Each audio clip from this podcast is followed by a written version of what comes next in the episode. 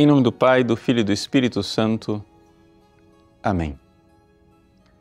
Meus queridos irmãos e irmãs, no Evangelho de hoje, Jesus trata dos alimentos impuros e daquilo que verdadeiramente faz com que o homem seja impuro.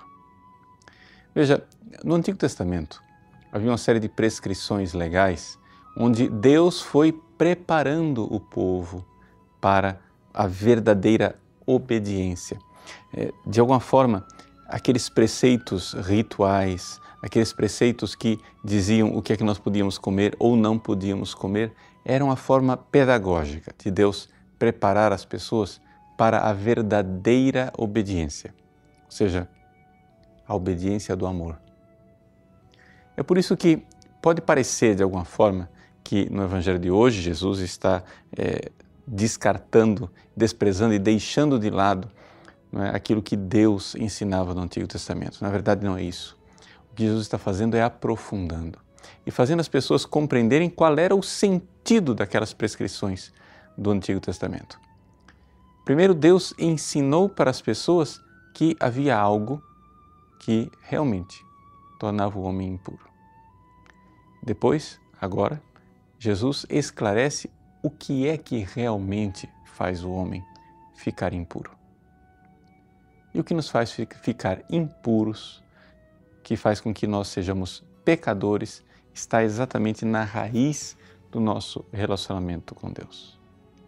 Nós somos feitos para ser amigos de Deus. Ele é a raiz do nosso ser. É Ele quem nos sustenta verdadeiramente no ser. As pessoas não se dão conta disso.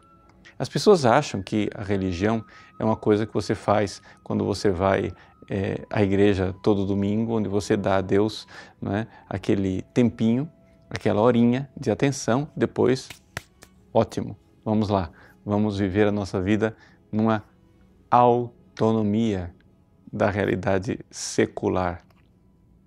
Nada disso. Não existe autonomia das criaturas. Nós estamos com Deus, quer nós recordemos disso ou não.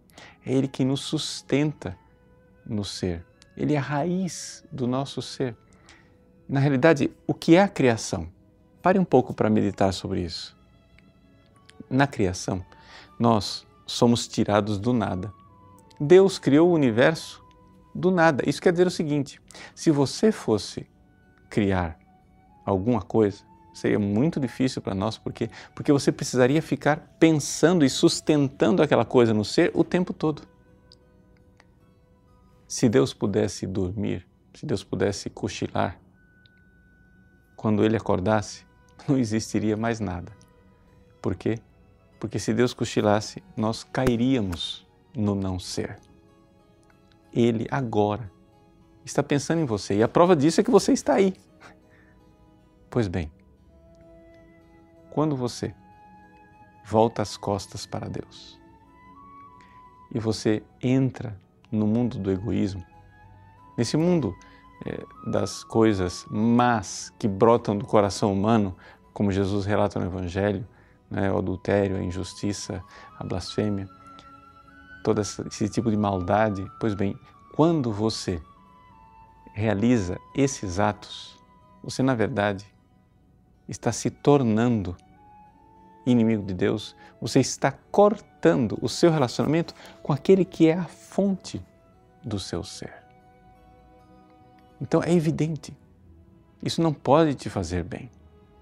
Isso não pode ser algo que promova a sua felicidade. Então, Jesus no Evangelho de hoje quer nos reconciliar com o projeto originário de Deus. Deus quer o nosso bem. Deus quer a nossa felicidade. A nossa rebeldia, a nossa maldade nos torna impuros. Faz com que, de alguma forma, o homem é, alimente nele mesmo esta capacidade de autodestruição. E é isto que nós precisamos chamar a atenção. É isso que Jesus quer chamar a atenção. Não é simplesmente em pequenas práticas e normas exteriores. As práticas exteriores, elas são importantes, mas quando elas são a demonstração de algo que brota do coração, de uma profunda amizade com Deus. Que Deus abençoe você.